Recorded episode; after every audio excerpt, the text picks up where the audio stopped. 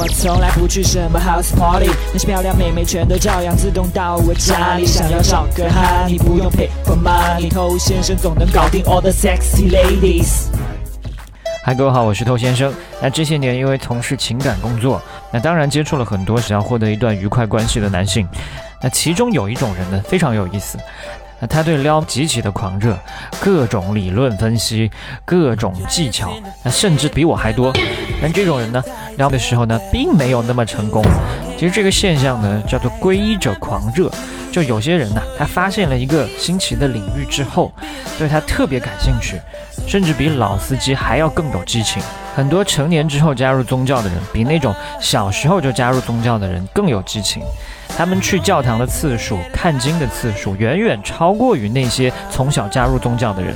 那如果你是刚刚接触到我们撩这个学科，你最重要的还是要实实在在有一段愉快的体验，而不是沉迷于这些技巧本身不可自拔。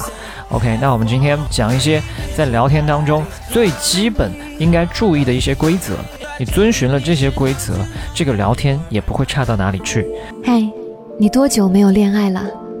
加入偷先生内部进化课程，学习更多干货。微信了解一下，b a d t o u。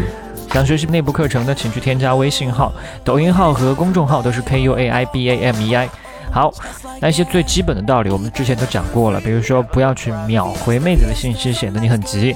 那当妹子还没有回复的时候呢，你不要赶紧又追着发第二条、第三条。那这其实都是为了去保持跟对方的一个价值能量的平衡、平等，对吧？我们把它再说的细一点，那就是你回复的时间、频率、字数长短、信息量，你可以尽量的跟她保持一致。那当然，在开头跟一个妹子聊天的时候，你可能要起到一些带头作用，会略多于她，但是不要多太多。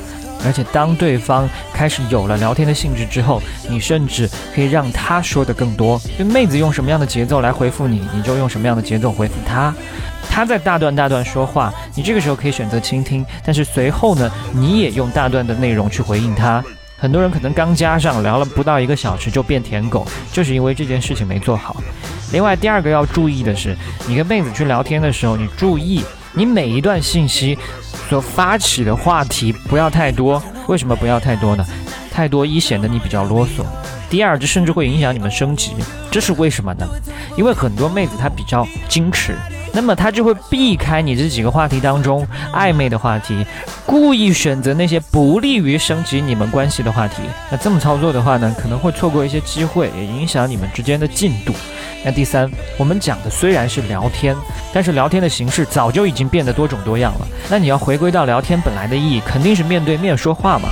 但我们现在说到聊天，更多的都会想到手机的聊天。那以前的 QQ 时代，我们聊天都是靠纯打字，表情还要用符号。那个年轻的朋友没有经过那个年代啊。但是现在已经变成什么样了？各种媒体形式都会运用到其中，所以千万不要仅仅局限在打字。你的声音好听的话呢，你可以时不时的给他发一些语音。你在经历到一些好玩的事情，可以拍一段小视频。有一定摄影技术，有好看的风景。随手一张，聊到兴起，正好有恰到好处的表情包，赶紧运用上。我曾经就因为发了一些搞笑视频，让这个妹子笑出猪叫，让她特别喜欢跟我聊天。这要是在十多年前，那个时候我还在读大学，是做梦都不敢想还可以这么去聊。所以请大胆的去运用，不要拘泥于文字。而且说实话吧，很多兄弟的这个文字表达能力哈，还停留在小学生水平。好，今天我们说最后一点呢，也很常见。很多兄弟他已经学会了一些技巧，可以跟妹子聊得比较开心。但如果你和妹子聊天只有开心，这够吗？不够，只是在嘻嘻哈哈的这种关系是非常不到位的。所以除了这方面以外呢，一定要去聊一些彼此内心的想法。而且大部分女生在这方面呢，都是有很强烈的需求的，需要去倾诉和表达。如果你跟她精神层面会有一些愉快的交流。他才会对你更加心动。好，以上就今天分享的几个关于聊天的基本规则，希望你日常有所注意。我是头先生，把节目分享给你身边的单身狗，就是对他最大的温柔。